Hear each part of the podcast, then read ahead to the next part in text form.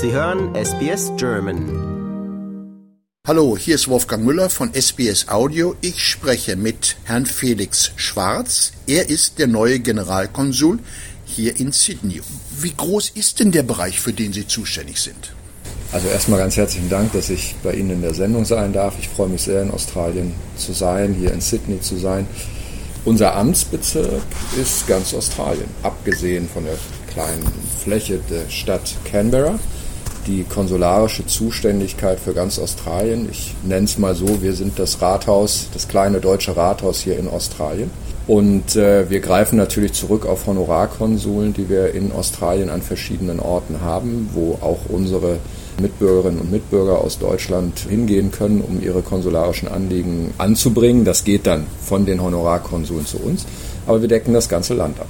Eines der größten Tätigkeitsbereiche wahrscheinlich, die es konsularisch zu vertreten gibt im Außenministerium. Absolut, glaube ich auch. Interessanterweise auch eine der größten Passstellen, die wir weltweit haben. Also wir liegen unter den Top 5, was Passanträge von Deutschen angeht. Wie viele deutsche Passinhaber schätzen Sie denn gibt es in Ihrem Bereich? Na, wir kalkulieren so grob 100.000 Deutsche, Passdeutsche. Viele von denen haben natürlich auch den australischen Pass. Darüber hinaus äh, gibt es vielleicht eine ganze Reihe von, von Dunkelziffer-Deutschen, äh, die gar nicht wissen, dass sie die deutsche Staatsangehörigkeit haben, weil sie schon seit langer Zeit hier sind oder in zweiter, dritter Generation hier in Australien sind. Da stehen Veränderungen an. Sieht es denn so aus, dass diese Hürde mit der Beibehaltung sich in irgendeiner Form bald ändern könnte? Ja, also Sie haben das vielleicht verfolgt. In Deutschland ist ja das Staatsangehörigkeitsrecht äh, reformiert worden. Die Gesetzesentwürfe sind zurzeit noch im Bundestag in der Lesung. Danach werden sich in Deutschland sehr, sehr viele Regelungen ändern. Also es ist leichter, die deutsche Staatsangehörigkeit zu erwerben. Und in dem Kontext hat der Gesetzgeber den Gedanken auch gehabt, dass man, wenn man leichter die deutsche Staatsangehörigkeit bekommen kann, im Umkehrschluss natürlich es auch leichter werden soll, die deutsche Staatsangehörigkeit zu behalten, wenn man eine ausländische Staatsangehörigkeit erwirbt. Also kurz gesagt, ja, wir rechnen damit, dass es dort Änderungen gibt, sofern das Gesetz denn dann durch ist. Das würden viele Deutsche in diesem Lande begrüßen, denn momentan ist das ja noch eine, eine richtig zu übersteigende Hürde, diese Beibehaltungserklärung. Ja, ein großer Aufwand für unsere äh, Deutschen hier in Australien, auch ein großer Aufwand für uns als Generalkonsulat. Jeder dieser Fälle muss ja bearbeitet werden. Es dauert vor allen Dingen sehr, sehr lang, weil all diese Unterlagen ja nach Deutschland gehen und von der deutschen, in dem Fall vom Bundesverwaltungsamt, endgültig beschieden werden. Das machen ja nicht wir im Konsulat. Das dauert lang und es kostet viel Zeit, viel Mühe und beschäftigt alle sehr intensiv. Sie sind ja so, glaube ich, jetzt seit zwei Monaten in Australien wo waren Sie denn beruflich vorher? Also die letzten Jahre war ich in Berlin, sieben Jahre lang. War dort zuletzt der stellvertretende Protokollchef, ähm, war viel mit unserem Bundeskanzler in letzter Zeit unterwegs und dem Bundespräsidenten. Davor war ich in äh, Vietnam einige Jahre, davor auch wieder in Berlin und davor in Argentinien. Also jetzt im Prinzip mein dritter Kontinent, wenn man Deutschland und Europa mit reinrechnet, der vierte Kontinent in meiner beruflichen Laufbahn. Und Sie sind hier mit Ihrer Familie und allem Pipapo? Genau, mit Familie und allem Pipapo. Schön, wie Sie das sagen. Ich habe zwei Kinder mit dabei. Meine Tochter, die gerade Abitur gemacht hat und das jetzt nutzt die Gelegenheit, um hier ein Jahr lang äh, Work and Travel in Australien zu machen. Mein Sohn, der jetzt hier in der neunten Klasse ist, seinen Abschluss hoffentlich hier auch dann in Australien machen wird. Meine Frau ist mit dabei. Und Pipapo ist gerade vor drei Tagen angekommen. Äh, zwei Container aus Deutschland und jetzt ist der Hausstand gerade wird gerade ausgeladen und wir beziehen unser Haus und sind ganz glücklich, unsere Sachen alle wieder zu haben. Ist das Ihr erster Aufenthalt hier in Australien? Mein erster Aufenthalt hier in Australien, ja. Und nach zwei Monaten, wie gefällt es Ihnen hier? Ist toll. Also wir sind, wir sind, ich bin begeistert. Es macht es Sydney einem natürlich sehr, sehr leicht. Eine wunderschöne Stadt, aber wir sind auch sehr, sehr herzlich und warm aufgenommen worden von äh, den, den Australiern, den Sydney Sidern und hatten einen ganz tollen Start, auch was das Wetter angeht. Und es war ist ganz toll. Also wir sind richtig glücklich hier und freuen uns auf die nächsten Jahre. Australien ist ja so ein richtig sportliches Land. Haben Sie irgendwelche sportlichen Ambitionen?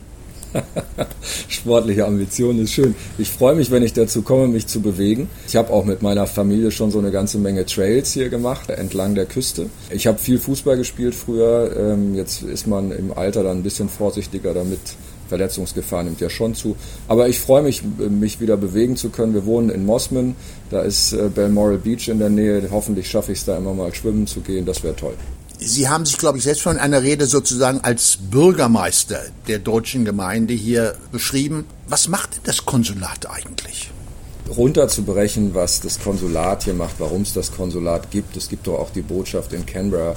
Das ist immer gar nicht so leicht zu beschreiben. Letztlich, wie es Konsulat schon sagt, machen wir konsularische Dienstleistungen. Das heißt, wir kümmern uns um all das, was in Deutschland im Prinzip ein Rathaus machen würde für die äh, Bürgerinnen und Bürger der jeweiligen Gemeinde. Und das ist unsere, unsere Kernaufgabe. Das heißt, wir kümmern uns, viele kennen uns von ihren Passanträgen. Im Kontext eines Passantrages sind immer Vorfragen zu klären. Also hat man die deutsche Staatsangehörigkeit überhaupt? Welchen Namen führt man? Welchen Namen führen die Kinder? Das sind alles so Dinge, so, wo man sich vielleicht ein bisschen wundert, dass wir da so kleingliedrig reingehen. Aber wir sind halt auch eben das Standesamt und ein Standesamt in Deutschland würde auch alle diese Dinge prüfen. Das ist die, die eine große Facette. Die andere ist, dass wir natürlich für alle Deutschen, die hier als Touristen hinkommen, auch im Zweifelsfall als Ansprechpartner da sind, also Nothilfe für Deutsche im Ausland. Nicht zu vergessen, immer wenn es zu irgendwelchen Krisen kommt, das ist glücklicherweise in Australien nicht der Fall, wir sehen das gerade in anderen Ländern der Welt, dann ist die Auslandsvertretung auch dafür da zu gucken, dass die Deutschen, die in diesem Land leben, äh, Schutz äh, bekommen und im Notfall auch ausgeflogen werden oder man sich darum kümmern kann, wie sie bestmöglich versorgt sind. Das wäre noch ein Teil.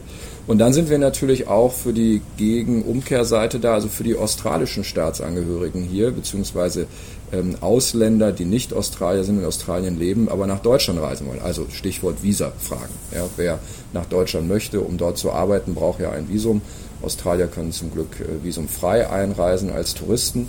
Aber wenn sie die Arbeit aufnehmen wollten in Deutschland, müsste man auch ein Visum beantragen. Das sind äh, die Fälle, die uns, sagen wir mal, am allermeisten beschäftigen. Dann gibt es natürlich auch deutsche Besucher, die, die aus irgendwelchen unglücklichen Umständen ja hinter schwedischen Gardinen landen. Um die kümmern Sie sich ja auch. Ja, um die kümmern wir uns auch. Jeder Deutsche, der im Ausland ins Gefängnis kommt, hat Anspruch, wenn er das denn möchte, auf eine konsularische Betreuung. Das heißt praktisch, dass wir uns darum kümmern, wie es diesen Menschen geht, dass die Mindeststandards, die die Haft umfasst eingehalten werden. Das ist in Australien zum Glück auch kein großes Problem. In anderen Ländern der Welt können Sie sich vorstellen, sehen die Haftbedingungen anders aus. Dann guckt man, dass auch dort Nahrungsmittel, medizinische Versorgung und so sichergestellt ist. Das ist hier gut, aber wir haben einige deutsche Strafgefangene, das ist richtig, und um die kümmern wir uns auch, ja. Sie haben hier gesellschaftlich sozusagen Ihren Einstand am Tag der deutschen Einheit mit der Feier gegeben. Haben Sie noch andere Pläne, wie Sie Ihre Zeit hier ausgestalten wollen? Ja, wir hatten den Tag der deutschen Einheit jetzt in der vergangenen Woche. Das war ein, ein sehr, sehr schönes Event, bei der ich die Gelegenheit hatte, viele Menschen zum ersten Mal überhaupt zu treffen. Ich bin ja, wie Sie gesagt haben, erst seit kurzem da. Insofern war das sehr, sehr gut, mit vielen ins Gespräch zu kommen, auch zu sehen, wie groß die deutsche, die australische Gemeinde hier ist, die Interesse an Deutschland hat und mit Deutschland eng verbunden ist. Und da sehe ich meine Rolle als Brückenbauer, als jemand, der gemeinsam mit Deutschen und Australiern sich darum kümmert, dass die Beziehungen besser werden, dass es besser funktioniert im Wirtschaftskontext, im kulturellen Bereich. Ähm, aber vor allen Dingen, das ist natürlich die Kernaufgabe, dass unser Konsulat, unser deutsches kleines Rathaus hier in Australien gut funktioniert und alle Deutschen, die hier leben, äh, ihre, ihre konsularischen Anliegen bei uns äh, gut bearbeitet bekommen. Die Zusammenarbeit zwischen Australien und Deutschland scheint ja in den letzten Monaten oder Jahren sogar besser geworden sein. Die Außenministerin sollte hierher kommen, aber das ist ja nun, hat ja nicht geklappt aus technischen Gründen. Aber immerhin, das zeigt ja doch, dass Australien aufgewertet worden ist. Sehen Sie, dass das in Zukunft noch enger werden könnte? Ich rechne fest damit, dass das enger wird. Das ist zumindest äh, unser Ziel und daran werden wir auch als die Botschaft und auch das Generalkonsulat fest arbeiten. Ja, die Beziehungen sind gut, sie sind enger. Ich glaube, dass wir durch die Konflikte, die wir in der Welt haben, zuallererst beginnend mit dem Russland-Ukraine-Konflikt, wir als Deutsche gucken mussten, wer sind eigentlich auch noch unsere anderen Partner. Wir sprechen dann von Wertepartnern, von von Ländern, von Staaten, mit denen uns besonders viel verbindet und die unsere Freunde sind. Und da ist Australien ein Land, das ganz, ganz weit vorne steht, das immer, weil es so weit weg ist, ich glaube, dass alle Hörer und Hörerinnen wissen das von ihren Reisen nach Deutschland, ist halt räumlich sehr weit weg, deshalb ist es auch manchmal gedanklich nicht als erstes genannt, aber ja, es ist wieder weiter nach vorne gerutscht und die Bundesministerin Baerbock sollte kommen. Dieser Besuch ist verschoben worden jetzt aufgrund der technischen Probleme, wird bestimmt nachgeholt werden und vor allen Dingen war auch der äh, australische Premier ja im Juli äh, in Berlin hat dort äh, Herrn Scholz getroffen und äh, die beiden haben auch ein enges, vertrauensvolles Verhältnis. Ich glaube, wir sind, äh, wir sind auf einem guten Wege, unsere Beziehungen auf der höchsten politischen Ebene, aber auch auf der Basisebene von, von Mensch zu Mensch weiter auszubauen und noch enger zusammenzukommen. Und eine sehr gute Zusammenarbeit gibt es ja auf der Ebene der Universitäten. Es gibt eine erstaunliche Zahl von, von deutschen Akademikern in Australien und, und äh, ich weiß von australischer Seite zum Beispiel eine ganze Anzahl von Musikern in Deutschland. Da scheint es ja schon richtig gut zu funktionieren. Ja, das freut mich auch sehr, ähm, dass es in beide Richtungen einen engen Austausch gibt. Äh, dank insbesondere auch zum Beispiel des DAAD, der, der Stipendien vergibt, funktioniert das sehr gut wir Deutsche sind ja, waren oft Reiseweltmeister, sind immer so ein bisschen neugierig von dem, was, was draußen passiert. Und ich glaube, dass ganz, ganz viele immer noch, äh, immer diesen Traum und im Herzen Australien haben. Und deshalb, wenn sich die Gelegenheit ergibt, nach Australien zu kommen, im Wege des Studiums greifen da ganz viele zu. Und nach meinen ersten Monaten hier kann ich das sehr, sehr gut verstehen. Werden Sie versuchen, da mit Universitäten und so diesen Kontakt noch weiter auszubauen? Ja, also wir sind hier in Kontakt mit den Universitäten bei uns im, äh, im Amtsbezirk, werden natürlich mit denen weiter Kontakt haben. Dankenswerterweise und glücklicherweise haben wir die Profis, wie ich eben sagte, wie zum Beispiel den DAAD, die sich speziell dann um die Detailarbeit kümmern. Aber klar, für uns ist Wissenschaftsaustausch und Universitätskooperation ein ganz wichtiges Thema, um das wir uns auch kümmern. Herr Generalkonsul Schwarz, ich bedanke mich für das Gespräch. Sehr gerne, vielen Dank. Lust auf weitere Interviews und Geschichten? Uns gibt's auf allen großen Podcast-Plattformen wie Apple, Google und Spotify.